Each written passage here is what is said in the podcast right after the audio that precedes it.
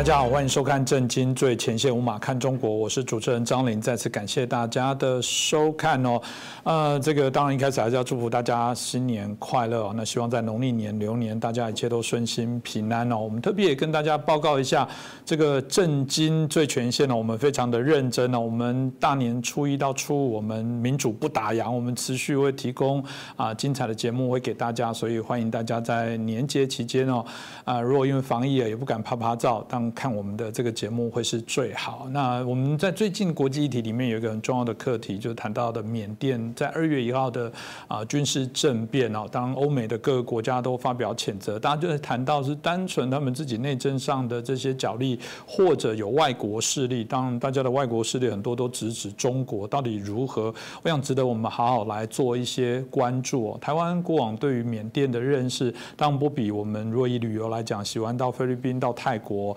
啊，这些东南亚国家，但如果你再回到久一点的历史里面，呃，以前我们在许多的一些电影啊，或者在一些文章里面会谈到这个所谓的啊泰缅的孤军哦，嗯，可能又唤起大家某些印象。所以到底这个政变是如何？当我们看到啊，为什么大家直指中国有可能在后面是这么巧？王毅就在一月的时候有到这个缅甸去访问，他在过程当中也盛赞军方，那他们对于民族这个复新的扮演重要的角色，也说他们是最好的朋友等等，这到底有没有一些不寻常的一些状况？我想我们今天可以好好来探讨。那很开心邀请到的是我们透视中国的高级研究员，也是台大政治系的荣誉教授明居正明老师。老师你好。呃，主持人好，各位观众朋友们，大家好。是老师，我想是不是可以让大家先认识一下缅甸哦？因为刚刚提到的，可能我们在台湾，尤其现在的啊年轻人哦，可能过往那段历史也都忘记了，只要用从只能从旅游的部分去建构对一个地方的了解。那到底缅甸是怎么样的一个地方国家？老师是不是可以分享一下？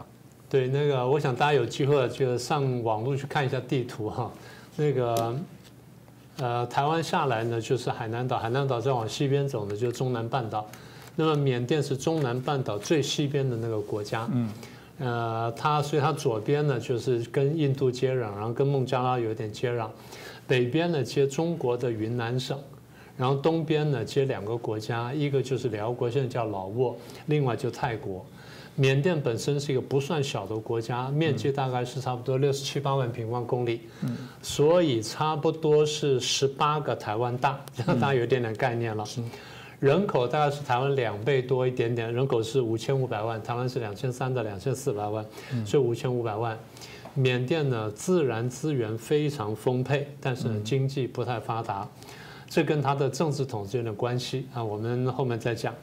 所以人均所得呢，大概差不多八百不到一千美元这样子。那比起台湾来说呢，大概差不多三十分之一甚至到四十分之一左右。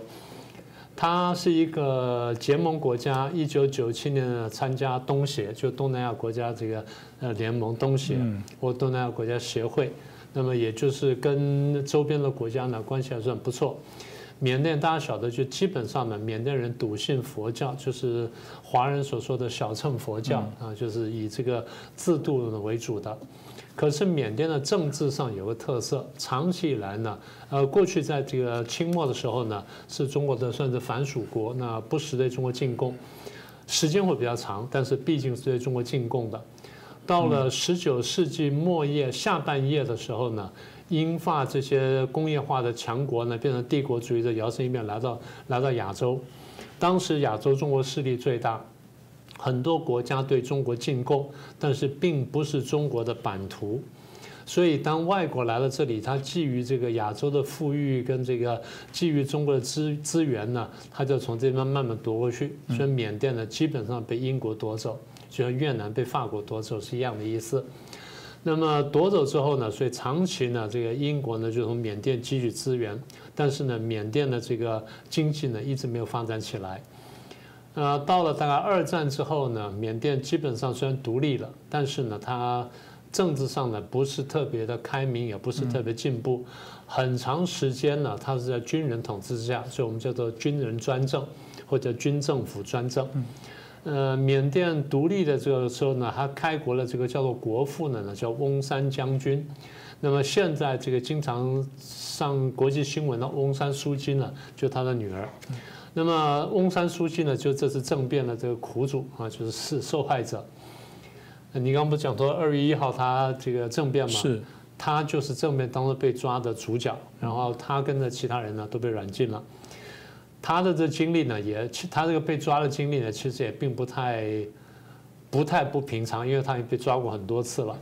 翁山书记呢，生在缅甸仰光，然后刚讲说他父亲呢就是开国的这个国父，他在国外读的书，然后曾经嫁给外国人，后来先生去世了。嗯那最后反正就是，反正这阴错阳差了。最后大概反正八零年代、九零年代呢，回到缅甸，然后带领这个一个组织呢，叫全国民主联盟，简称民盟。那么民盟呢几次选举，最后呢九零年呢大胜。大胜的对手是谁呢？就是军政府啊，军政府支持一个政党，他击败了政党，但是军政府不甘心这样权力就丢掉，所以就作废了这次选举。然后呢，就把他关起来了，呃，说关起来大概就软禁了。所以这个事情呢，对于国际上引发了很大的震动。国际当时对于缅甸的民主化呢是有很高的期盼的。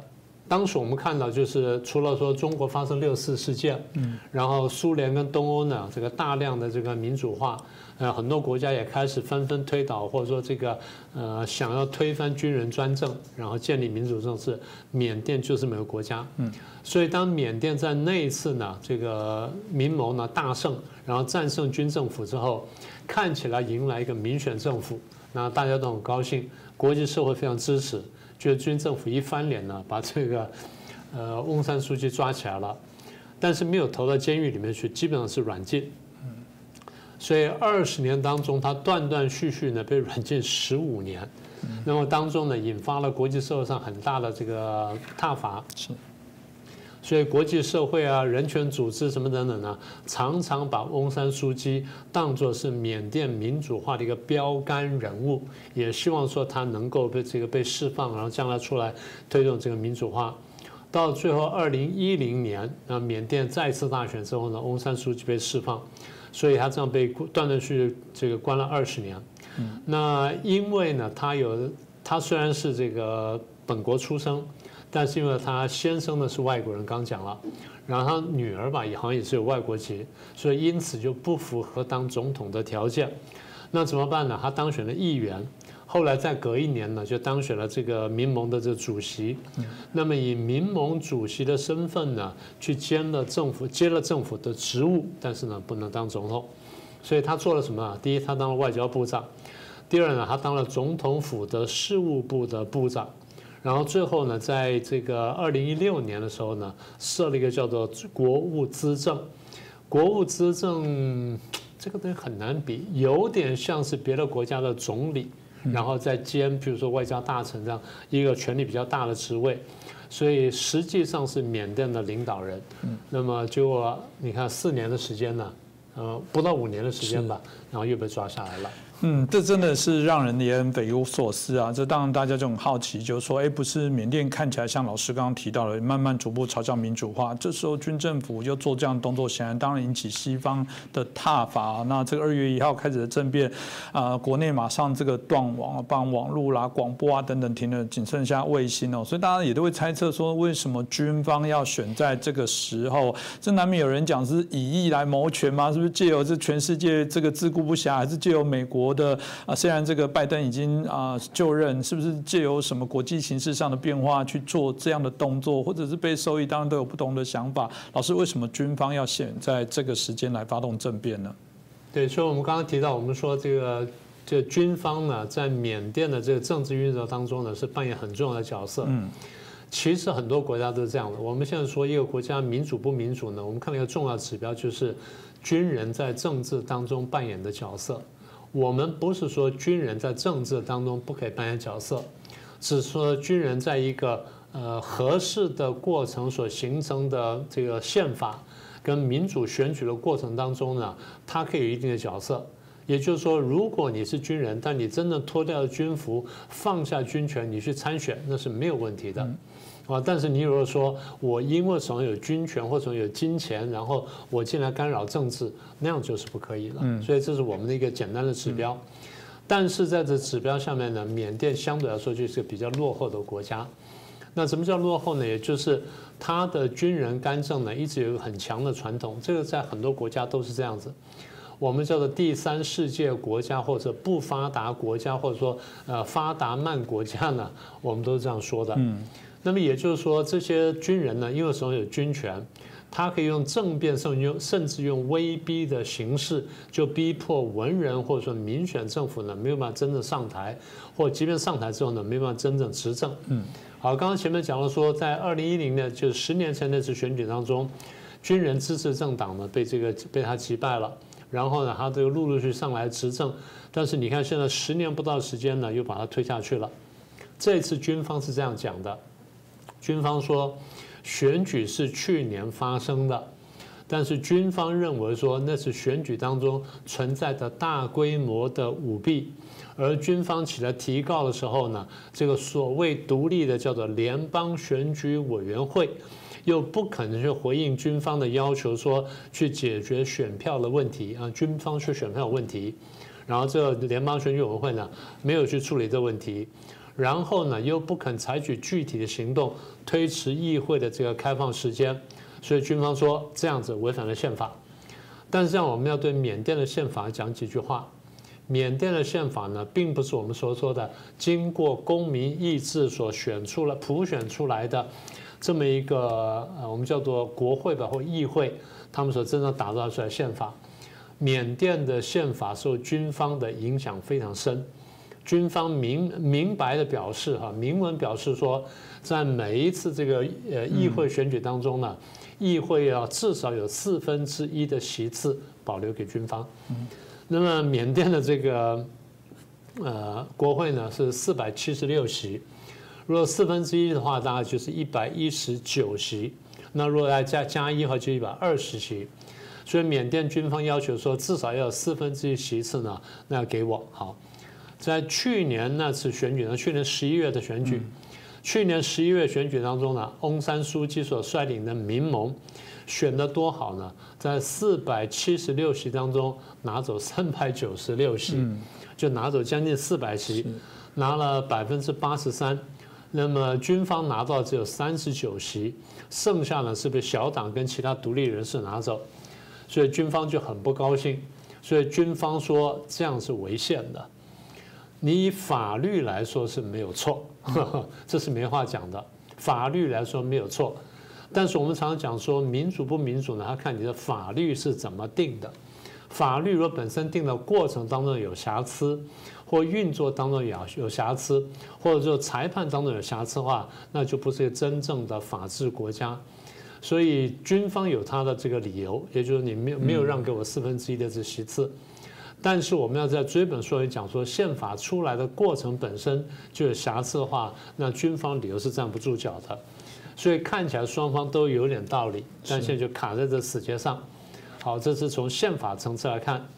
那其实你刚刚问到还重要问题就是，那军方呢有没有个别的人物在这当中扮演角色？有，军方的总司令，军方的总司令呢叫敏昂莱。呃，各位看一下照片就晓得，他是一个呃非常魁梧的人。这个人呢，其实我们观察一段时间呢，他是有相当政治野心的。他大概在一零年代之后呢，那逐步崛起。呃，当然之前就是军有一定的位置，但是爬到这么高位呢，是一零年代以后才慢慢起来的。我刚刚前面讲了，不是说缅甸有比较长的这个军人干政的传统吗？那么敏昂莱这个人呢，个人也有他这个政治野心，所以我们看到大概最晚最晚呢，一五年开始，他已经很明显的就是说想要问鼎大位的这种兴趣。所以他的各种动作啦、活动啦什么的，譬如说他经常到寺庙去参拜啦，然后会见这些大和尚啦，然后甚至去见面这个政府高官啦什么等等。那有趣的是呢，这个人还相当跟上时代，他还有脸书网页，嗯，他有段时间搞脸书网页，那时候把自己打造的很好，所以缅甸人呢也还也还算喜欢他，当然比不上翁山书记，那缅甸人算喜欢他。所以他的脸书一度呢有一百多万的追随者，好，那么后来这个他的脸书这个网页呢被拿掉了，为什么拿掉呢？大家都记得罗兴亚人的事情嘛，对不对？缅甸我们前面讲到说，基本上是一个佛教国家，而罗兴亚人呢信的是伊斯兰教，所以这个缅甸呢基本上呢就镇压罗兴亚人，罗兴亚是少数派。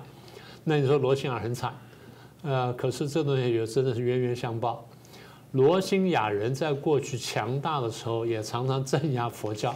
嗯，那现在佛教强大的时候呢，就去镇压这个罗兴亚人，因为他们信这个伊斯兰教。所以这样双方呢冤冤相报。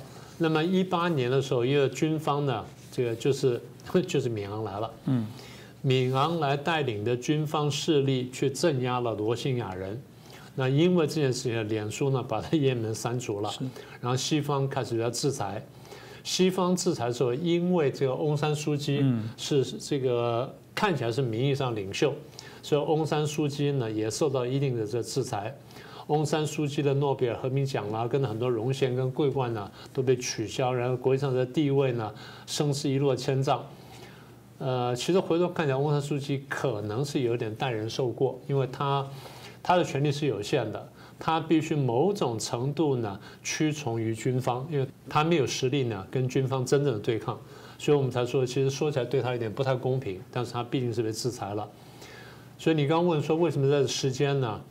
呃，就要讲到敏昂拉个人了。一方面，他有个人有这兴趣；二方面呢，他按照军方的规定，按照缅甸的规定呢，到六十五岁的时候他必须退休。他现在就是正好届龄该退休的时候。嗯。所以这一次如果说呃，翁山书记又大选选赢，又在执政几年，然后他在退休，他就很难再回来。是，这我想，所以就。就出现了你刚刚的猜测，我觉得猜测是对的。是这个，当然就是我们刚刚提到了，尤其这个拜登就任，大家对所有的政治人物都有一个很好的想象，就是原来你不用担心七十多岁、快八十岁，你都还有机会，嗯，在担任这个美国的总统，有什么东西不可能？包含马来西亚之前，大家都是哦。原来才六十几。对，所以他觉得我还有那么长的人生，所以这个当然就是我们刚刚提到的，在内部来讲，可能缅甸内部有他们自己啊内政上的这些角力。当回过国际上。真的没有外国势力的介入吗？当，大家呃都会谈到缅甸跟中国，因为毕竟相接。这中国认为他们是在中南半岛非常重要的一些国家。那这一次，大家看到全世界大部分西方国家都有谴责，把它界定为军事政变，但中国讲的很小心翼翼，看起来嗯也没有把它做谴责啊，也没有任何更强烈的这些措辞哦，所以难免大家就会怀疑。嗯，是不是有中国在背后有他的目的呢？老师，你又怎么看？哦，刚刚军方我漏讲一件事情。嗯，呃，缅甸的军方不但对缅甸的政治有影响力，对缅甸的经济、外贸各方面呢都有很大的影响力。也就是说，它是一个基本上呢缅甸是一个由军方主导的社会。嗯。那么这次如果是选举选输了之后呢，其实会影响到军方的经济利益。嗯，就军人呢，或者说这个别的这部队呢，他们的地方上这些买卖啦、生意等等呢，可能就受到影响。台湾人比较熟悉缅甸的是缅甸玉，嗯，对不对？大家想想看，你到缅北去买玉的时候，你是不是经常碰到军人或军人势力？嗯，这第一个。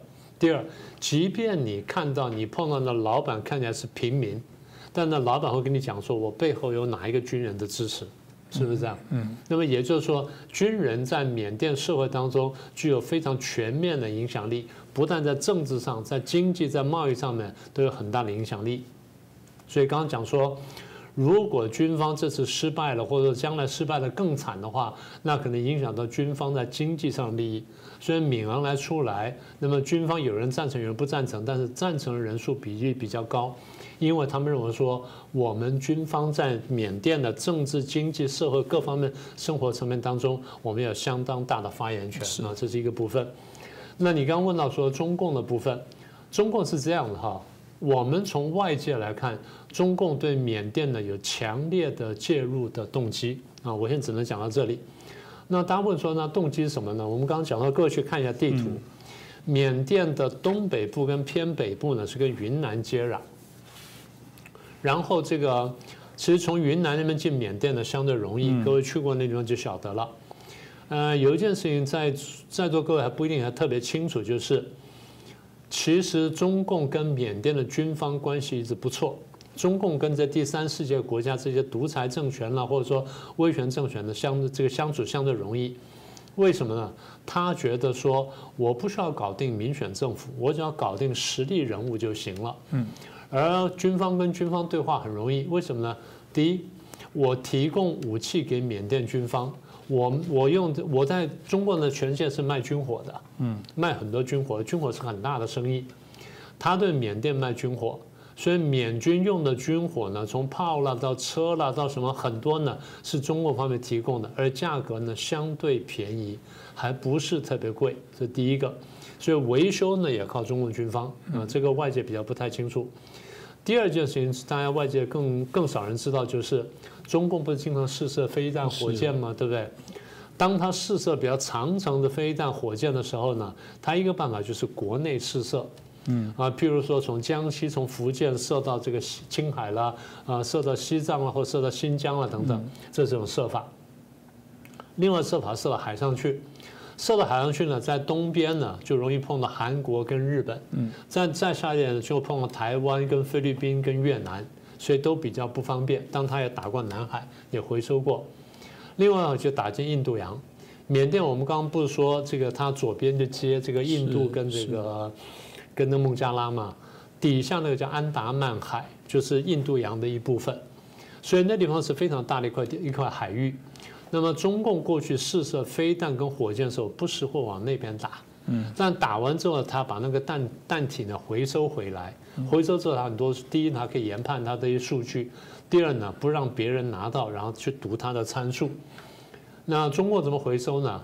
就跟缅甸谈好，我的军舰停在你的军港啊，用你的军港，嗯，等到发射出去之后呢，我晓得落点了，我船就过去把它回收回来。所以中共军方跟缅甸军方呢是有一些这个合一些的合作关系的。嗯至于说是不是有共同防卫协定，那么现在外界呢还看不出来。那简单说，中共官方跟缅甸军方的关系是不错的，这第一个。第二，我们不讲说美国在国际上面一直有一个大民主化的计划嘛，就是全球推动民主化嘛。那么台湾当然是被美国当做一个最高的样板了。那么缅甸呢一度。也被美国当作样板，因为翁山书记率领民盟就选赢了，然后最后民主化了，把这军人呢这个压下去了。那所以如果说缅甸是美国想树立起来一个民主化样板的话，而中共想说我的这个一党专政才是一个有效的发展模式的话，我就必须打败民主化的样板。所以缅甸呢就变成在这个意义上面中美争执的焦点之一。好。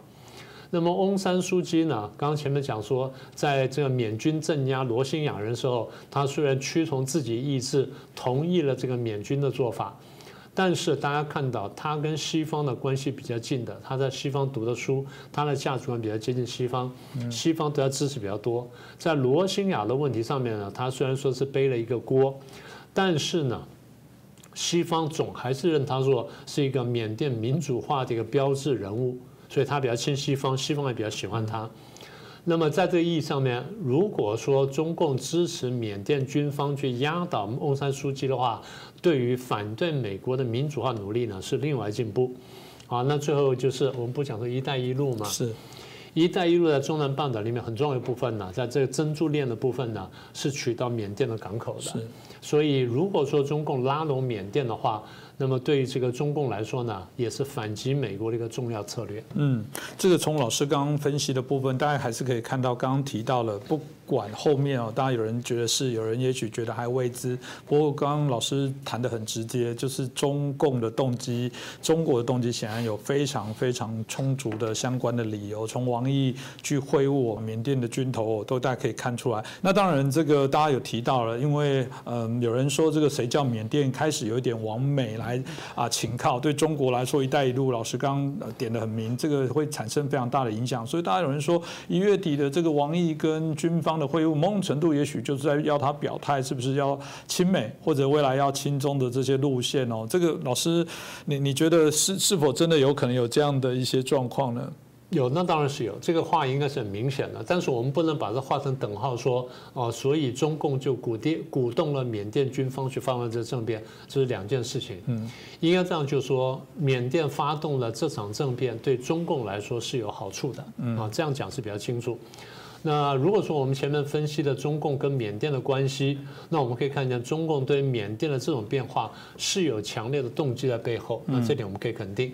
但是你说他直接插手呢？现在很难这样说，我们得看后面的发展呢，才能这样论断了。是，如果照老师刚刚提到了，我们看到这次政变，因为为什么大家会从呃支乌斯马迹或从结果论？第一个，这个变变对中国是有利；另外一个是当西方谴责，我刚刚也特别提到，中国很温和的说，哦，这只是他们内部的大规模的改组，嗯，这么这么简单吗？叫内阁改对内阁的改组，这个嗯有点骗这个中国境内的这些民众，因为从海外看到。西方事实上对这部分的踏伐，我想是非常的清楚哦。所以，呃，大家就会说，这如果是这个中国要出手，这个又回到这个美中关系的有趣哦。大家一直认为拜登不是跟习近平巴蒂巴蒂，那为什么他要做这事？这不是很不给拜登面子，还是不？这就是拜登的纵容。某种程度，美国的确又在示软。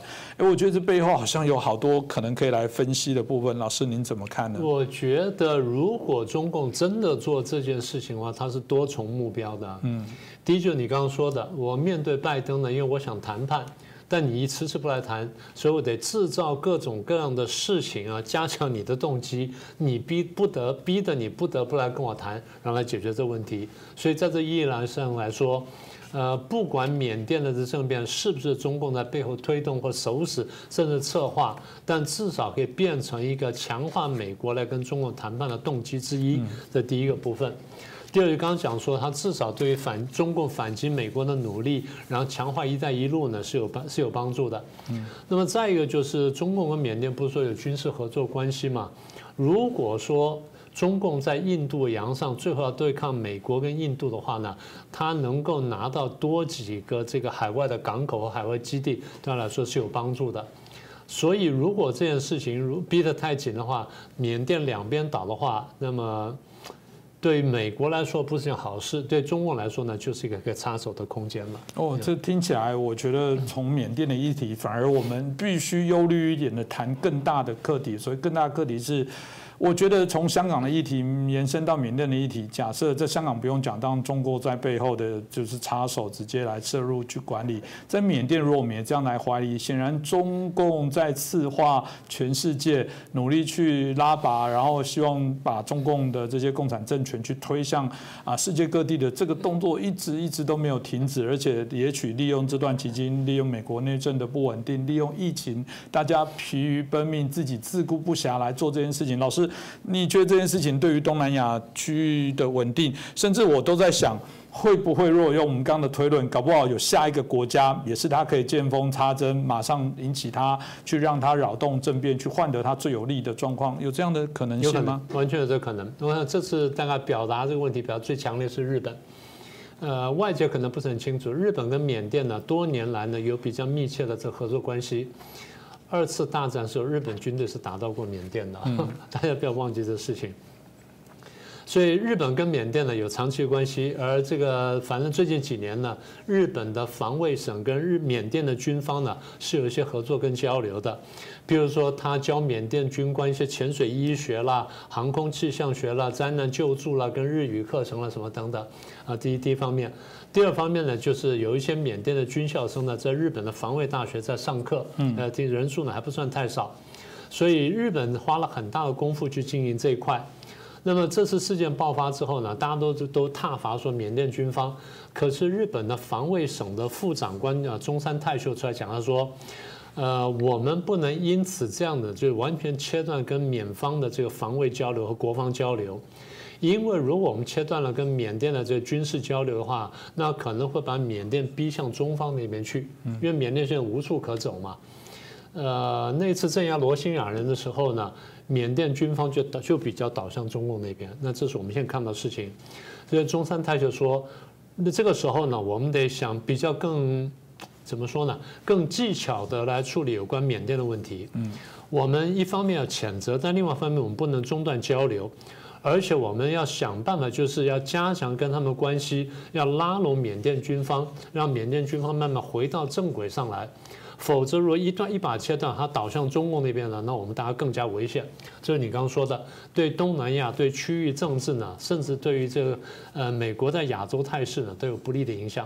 所以这件事情我觉得比较复杂。那么台湾呢，也还需要密切注意。是，这我想我们一定会持续来做这个议题的一些关注哦。但我们也希望啦，就说这个事情啊，能尽快的回到正轨啦。大部分许多国家的呼吁都还是回到，如果你有选举的问题，应该透过你自己的这个行政机制来做解决哦。这个过度的用这样的方式，我想不会得人心。而且刚谈到的选举差异这么大，要做票，这还需要做票吗？这个我相信他们的许多民调都发现就。是差异非常的大。嗯，这个呃，缅甸的军方哦，我想这样子做，点肯定不会得到国际社会的一些谅解。那都希望事件可以尽快的落幕。再次感谢米居正老师，也谢谢大家的观看哦。当然，呃，麻烦大家，如果说您对于我们的节目非常的棒的话，请你帮我们转传，帮我们啊，这个让更多的朋友可以看到我们这么优质的一些评论哦。当呃，再次特别提醒哦，我们在春节期间不打烊，我们啊，初一到初五。我们都有节目哦，让我们在这个啊春节期间继续为民主来打拼哦。那再次谢谢老师，也谢谢大家的收看。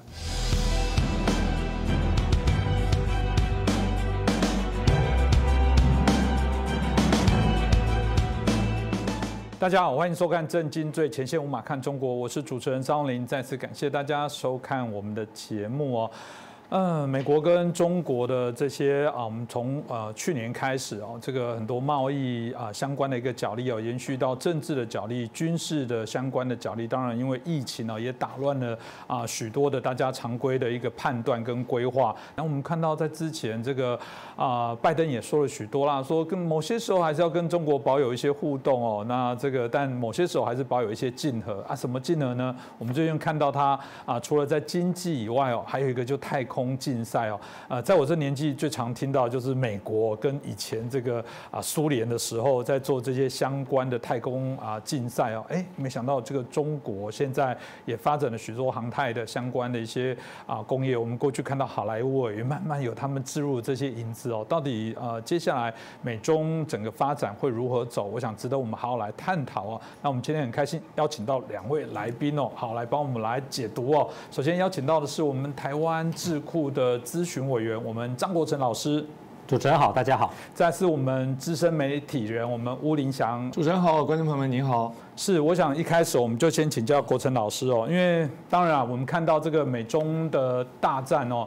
啊，虽然看起来这个中国好像喘了一口气哦，不过从啊去年开始看到许多经济上的一些问题哦，甚至包含现在都有在传说，因为天冷的时候，他们甚至可能连燃煤的部分哦，因为当初都不采购澳洲的煤矿之后，都产生了一些问题哦。现在听说就要来印钞票，大量的印钞票，这个印钞票的政策或者他们现在经济的这种走法，不管是内需或者是啊许多要他们勒紧裤带，要他们去做一些啊。我们可以帮助他们度过这难关的方式，到底有没有办法？那到底未来的发展会如何？国珍老师你怎么看呢？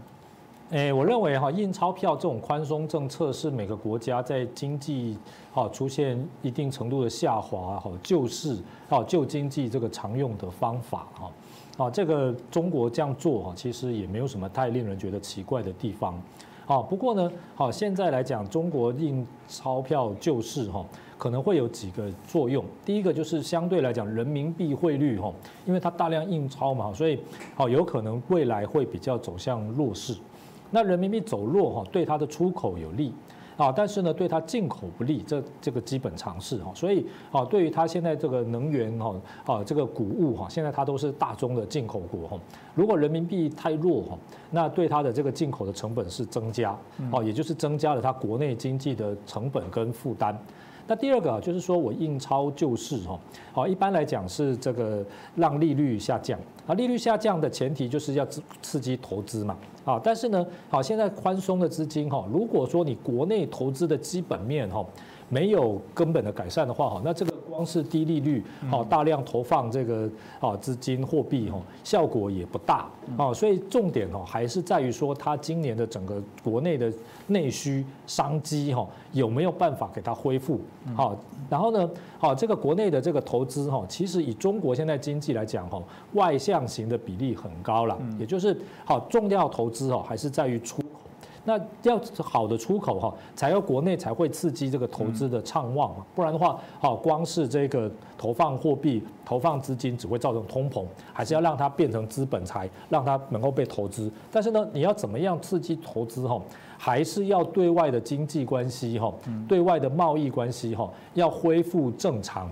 好，要走向和平，这个就是他们以前常讲的，要有一个和平稳定的发展环境。所以在这样的情况之下，你光是投放资金哈，一部分代表说中国方面未来一年哈经济是它的重心。第二呢，就是你现在好要强调的，还是要怎么样能够走回跟过去各国相对比较良性的，没有像过去川普时代这么啊针锋相对的中美经贸关系的这种老路上。我认为这是现在他这个如果真的是投放四万亿啊这么多的这个货币进入市场哈。带来的这种政策的思维，一定是啊和平稳定发展环境啊，刺激国内投资啊，这样子的话哈，啊他在对外政策上有可能哈，暂时会采取一些比较和缓的政策了哈。但是如果他没有做到这一点，国内投资还是起不来，好，那你光把这些钱投入印出来哈，就是通膨压力啊。所以如果说呢，投放货币啊这种宽松政策哈，如果国内投资能够刺激起来，那就变成一个资本，好是这个前进的动力。如果呢，好这个经济关系没办法恢复，国内投资起不来，那就变成通货膨胀，就变成炒高物价、好房价的这种元凶了。所以怎么看呢？还是在看它的政治。经济受政治影响，哈，这个是不变的道理。嗯，这个听起来，当然这个中国未来经济的部分，我相信啊，后还是有许多啊的一些问题，他们必须要去克服了。虽然我们看到外国有报道说不会哦，这么未来这个经济反而会啊这个逆势上涨，而且认为会成为这个全球最大的经济体，然后甚至有人认为说这个其实是要看好。当然难免就会怀疑这个之前哦，这个川普说这个华尔街大鳄是不是这个也是因为经济相。互的联动的一些关系哦，给予这些到底我们也搞不清楚是正确不正确的讯息哦，这个我想也是值得来关注哦，因为毕竟中国的确现在还是世界工厂，不管后来疫情之后如何改变，还是值得他们所有的一举一动还是会牵动全球。那另外，当回到当这个太空的竞赛哦，他们的嫦娥五号。飞出去，飞到哪里？飞到月球，而且这个采了这个月球的这些矿石之后，再回到啊地球上来，哇，这当然是非常厉害。我们必须说，在科技上能做到这样子，一定在许多的面向有一些领先呐。大家就会说，哇，这好像又回到以前的这个所谓的美苏的这个太空竞备，突然中国也加入这些战局了。那这个到底啊，这个在玩什么东西？这种航太的这些发展，到底对于中国的意义会是什？什么？那同时，当联动的部分到底跟过往中啊中啊我们讲的这个美苏的这个太空竞备，跟所谓的啊中美之间的竞备又有什么不同？是不是可以请教一下我们吴老师这边来帮我们说明一下？是洪林兄刚刚提到的问题里面有一个关键字叫军备竞赛，对不对？那可能有观众如果仔细想，就是哎，他到月球去，呃，第一这月球航嫦娥一号到嫦娥五号做了绕落回嘛？嗯，那你觉得哎，这不是科学研究嘛？怎么会变成跟军备竞？赛有关，其实是非常有关系的。嗯，这个中国的这个探月的计划，其实呃立项非常早，但是进度呢并不是非常非常快，跟美苏当年有一点点小小的不一样。然后呢，它这个这一次的长五号的绕落回，其实只是它三大阶段里面的第一阶段完成而已。另外两个阶段呢，还有人类要登陆月球，还有设立在太空中的空间站。嗯，那这个绕落回为什么会跟这个军武会有关呢？就是你刚刚提到，好像我们在一九八零年代不是美国有个总统叫雷根吗？是雷根那个时候不是呃。宣布了一个非常有趣的计划，叫 SDI 啊。嗯。那呃，其实英文的正式名称应该是应该是 Strategic Defense Initiative。那如果你把它翻译成中文的话，它其实是一个策略的防御性的这么一个倡议。可是呢，因为那个我记得在那个时候我在念大学啊，那个《星际大战》电影很热门，刚刚推出第一集了，所以那个美国的媒体就把它叫做 Star Wars，星战，把它叫星战计划。那那听起来也很炫，但是真的没有像电影那么炫。电影里面是跑到外太空，还有外星人，对不对？那事实上呢，所谓的星球大战，不管是美苏之间，或者现在的我们认为看起来是中美之间的，都还是只是在地球。还是人类之间的，那这个地球是什么意思？我们过去不是有陆海空军吗？空军不是也是太空吗？不是，空军只是在大气层以内。主持人，呃，过去一年我们大概都没搭飞机吧？但以前应该搭过吧？是对，以前搭飞机之后你会飞过一段时间，不是有那个主那个 pilot 那个机长啊？对，captain captain 会说，哎，我们现在什么高度巡航，对不对？你记不记得那个高度是多少？差不多三万英尺吧。有一个歌曲不知道我在三万英尺嘛？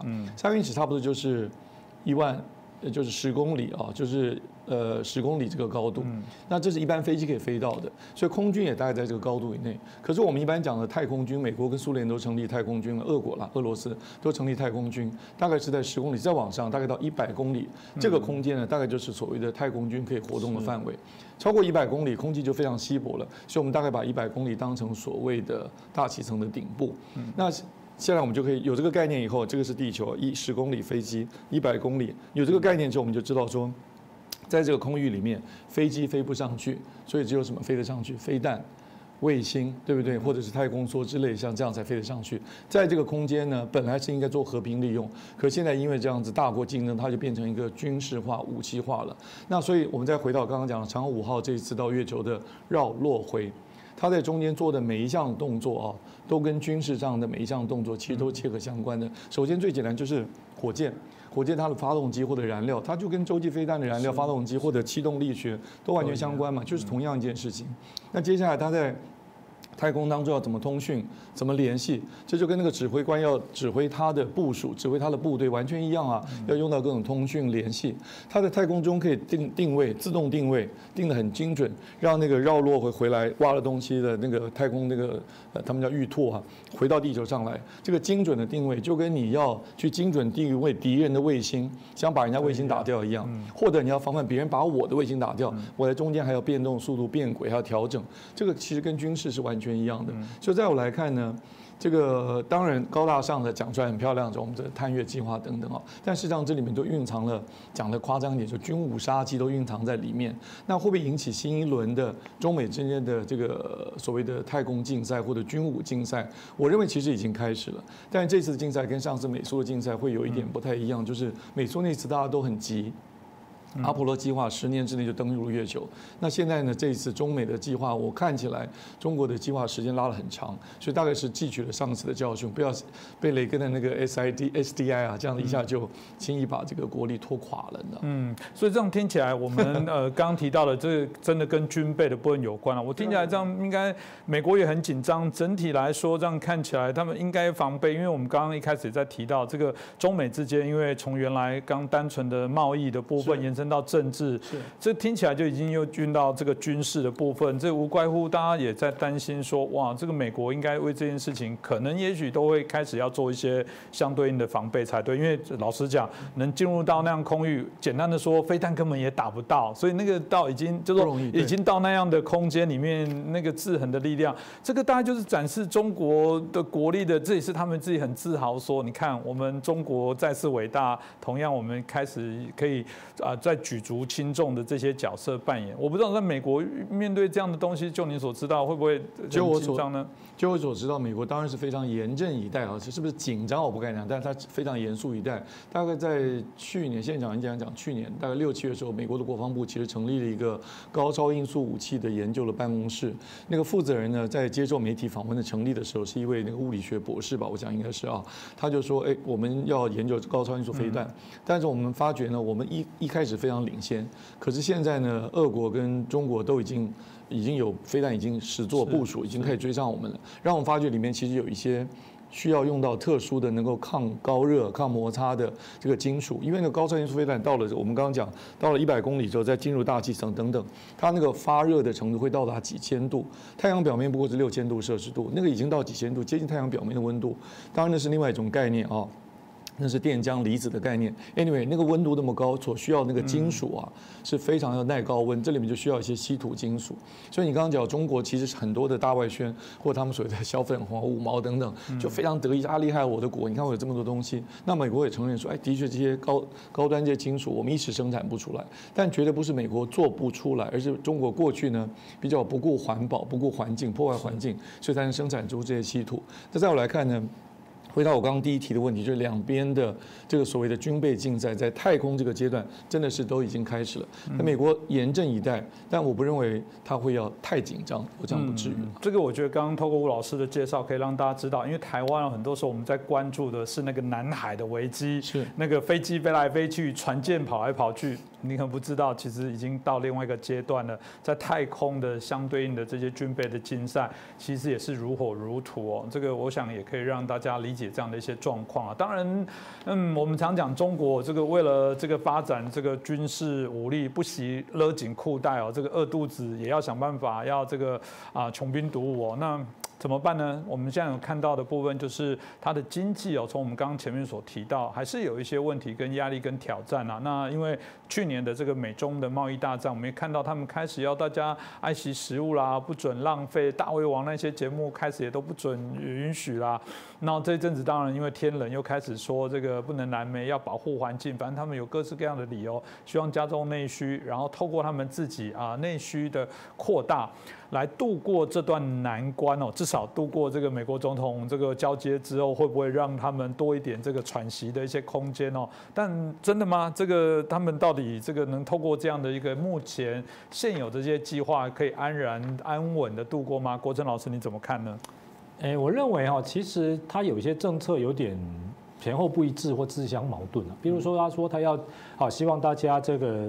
吃饭的时候啊，要在外用餐要节俭不浪费。其实应该不要节俭，尽量吃才对。刚才讲了要刺激内需的话，那大家又节俭，那怎么刺激内需？当然浪费食物，这个我跟大家报这不好。可是呢，大家如果都啊这个吃的很大方啊，点很多菜啊，虽然浪费，可是这个才是刺激经济。只要他有买单有付钱就好了嘛。那大家都很省啊，都不到外面去吃，都很这个当然浪费食物的比例很低。可是啊，这经济怎么刺激？所以他这个讲法是有点不一致的哈，啊，也就代表了什么呢？就是，啊，如果说真的要印超四万亿哦，像我们刚才讲的，不管印超是四万亿还是其他什么数字哦，这种宽松政策一定是习近平拍板，嗯，这不可能他不同意的情况下，谁有这个办法去做？但是呢，好，你国务院这边现在又不断的强调说要鼓吹节俭不浪费，好，要过紧日子苦日子，老实讲这是矛盾的啦。啊，如果大家都要过紧日子、苦日子，还怎么去消费啊？那你这个超超这个宽松政策就不会有效果。像各国今年啊，去年啊，已经为了这个疫情都是宽松政策啊，像像台湾印三倍券啊，各国发这个现金支票，其实都是在刺激大家消费，鼓励大家消费，不是叫大家把那个钱存起来节俭不浪费，这不行啊！好，但所以呢，他现在来讲，第一个哈，我比较在意的哈。反而是他政府内部怎么会有这种不一致的情况？好，以一个这么大国的政府哈，好出来任何的这个政策的讲话，其实都是不晓得经过了多少的关卡，好确认的，会这样子。我认为，好这个反而是对他将来经济发展、社会发展的一个不确定性。好，你到底是要放还是要收？好，这个中央、这个党中央、国务院到底看法会不会有不一样？好，我认为这个很重要。那第二个哈，就是说呢，这个。中美贸易战了哈，还有这个疫情问题，让外资会撤出。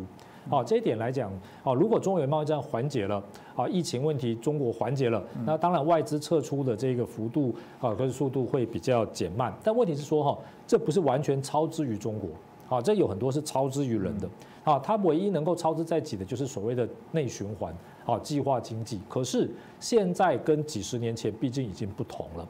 就算你现在啊不跟其他国家贸易，我只做内需，好，我计划经济，你所需的能源，啊，这些矿产，你还是必须外来。不能再像过去好，或者是像苏联一样啊，这个他有能力自给自足，现在不可能了。所以啊，中国讲内循环哈，我个人认为就是一个政策的意义上的宣示，实际上不可能啊。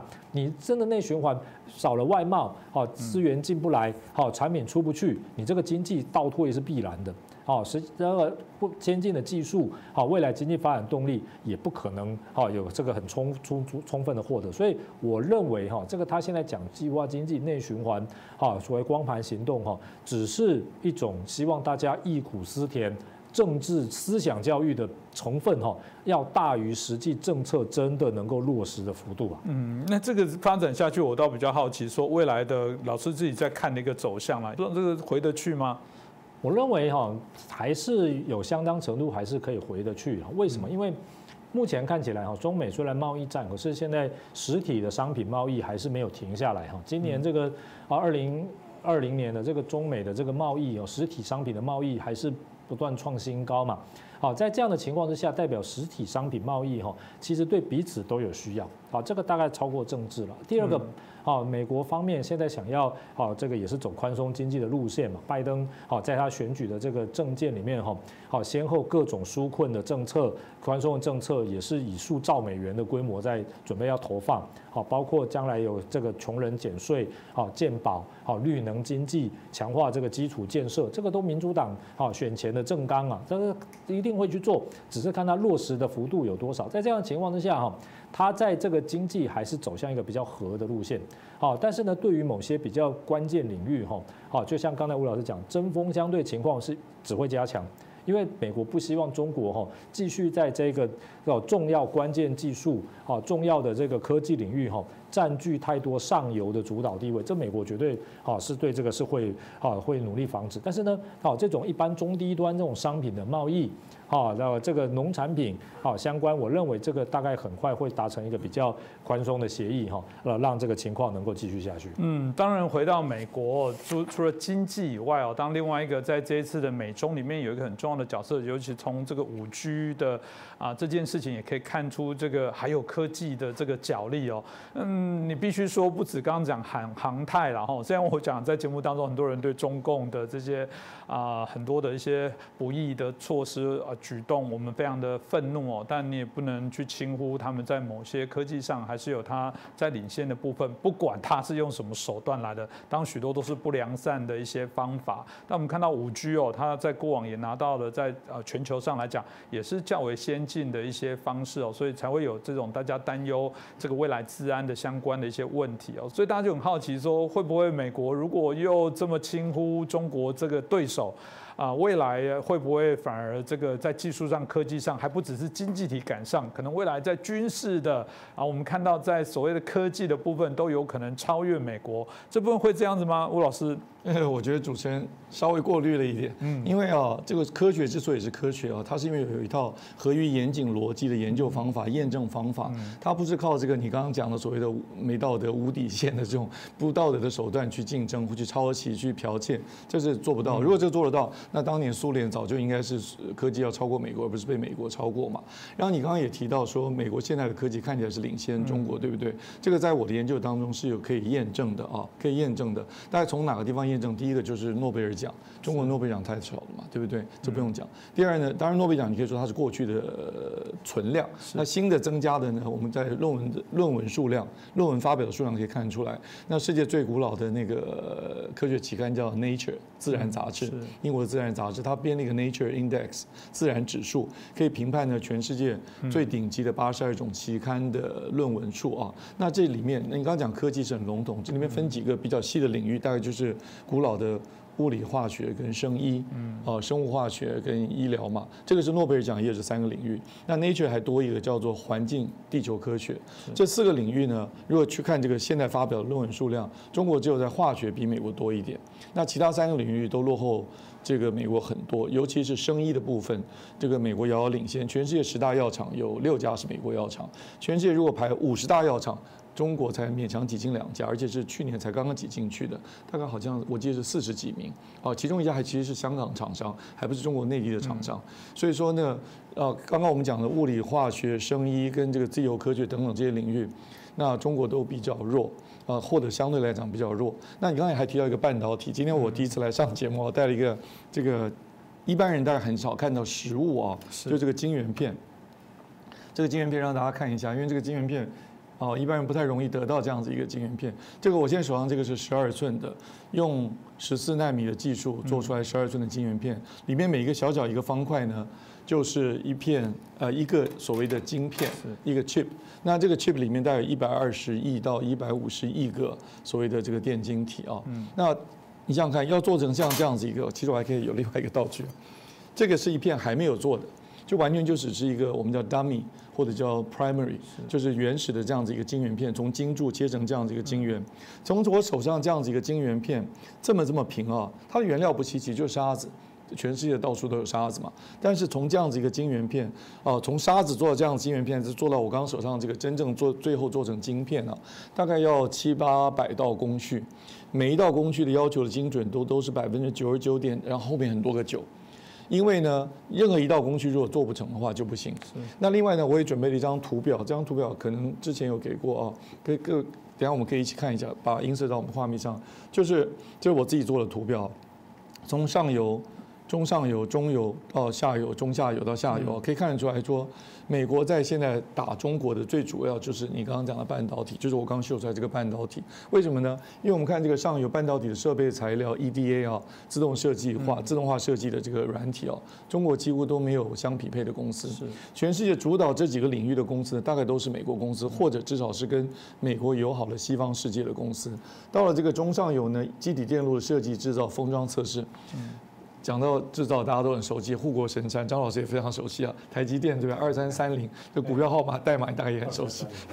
二三三零，我我猜股价你也很熟悉，肯定有赚到钱了。所以说，像这些制造的这个部分，中国都是非常非常弱。所以常常传出来那个小粉红还讲过，我觉得很好笑的话，说我们把台台湾拿下，我们就可以拿下台积电。这个实在是有点好笑，逻辑绝对不是这个样子。所以我们回到我刚刚讲的，从这个。呃，information 就是资通讯产业啊，上游跟中上游，中国在这个地方太弱了，这也是他们最近常常说的啊，我们被人家卡脖子了，只就这个部分。所以回到主持人刚刚问题，从现在来看，美国的科技是比较领先。那这个被卡脖子这个半导体来看，中国现在要追上。我请教了非常多的半导体的专家，那公开的也有很多台湾的半导体专家曾经到中国大陆去服务。最近我猜你们节目可能也讨论过，对不对？有一些台湾的半导体厉害的专家到中国大陆服务再回来，他们的讲法也是。大概中国从现在的水准要追到台积电现在的水准，至少至少大概五年跑不掉，可能五年都还追不上。可是别人也不是停在那边等你啊，对不对？所以等你追到现在的，人家又不知道跑到前面去。当然，中国也提出来说，我们可能用新的材料啊等等，完全呃弯道超车。所谓的弯道就是技术的迭代更新的时候就有机会超车，当然是有可能。但是我现在看起来，我觉得机会还非常小。所以说，美国或者以美国为主的西方世界的科技好。这个领域领先中国的这个幅度其实非常大，中国要追上，我觉得非常非常困难。是，所以听起来这个短时间不会了。不过我想呢，正诚诚实讲说，也不能轻忽啊，中国在这边努力的。刚刚提到了，在经济什么都可以牺牲，但就是为了这个国力广义的这样的一个啊大的方向帽子，然后逼着大家就往前去冲哦。这个部分我想还是必须要关注了。但老实讲了，没有人反对一个国家这个啊这个变强盛，然后它。的经济很好，然后他的人民过得很好。老实讲，在概念上，没有人反对眼红看别人过得好，就是你只能要求自己的国家、自己政府、自己的人民再努力一点。只是啦，只是哈，就我们还是觉得中国必得，还或中共必得要更为良善了，因为毕竟我们还是有一点就两面刃。今天你拥有这个武器，到底来做好事或坏事？如果你并不是站在这个正义的一方的时候，嗯，你你拥有这样的技术，拥有这样的能力，拥有这样的经。济的实力的时候，我们怕你就是借由你这样的一个威权哦，来打压其他良善的一些国家。这个我想也是我们不愿意看到的部分。那今天很感谢我们两位老师哦，这个啊帮我们带来最近这个中美在延续的从经济到这个军备到许多科技的相关的一些发展。我想今天也可以让大家更为清楚哦。那再次感谢两位来宾，也感谢大家的收看。